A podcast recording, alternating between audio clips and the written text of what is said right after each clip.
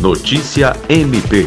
O Corregedor-Geral do Ministério Público do Acre, Procurador Celso Jerônimo de Souza, prestigiou na quinta e sexta-feira, 1 e 2 de outubro, da centésima vigésima reunião do Conselho Nacional de Corregedores Gerais do Ministério Público dos Estados e da União.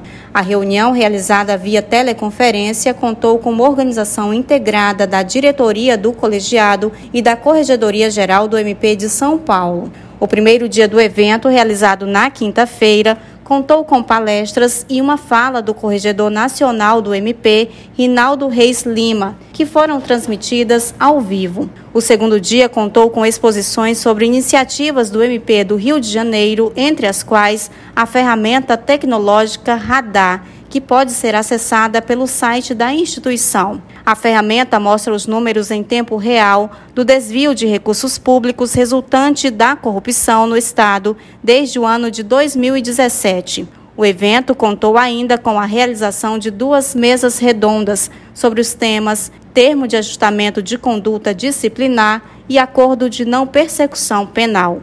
Kelly Souza, Agência de Notícias do Ministério Público do Acre.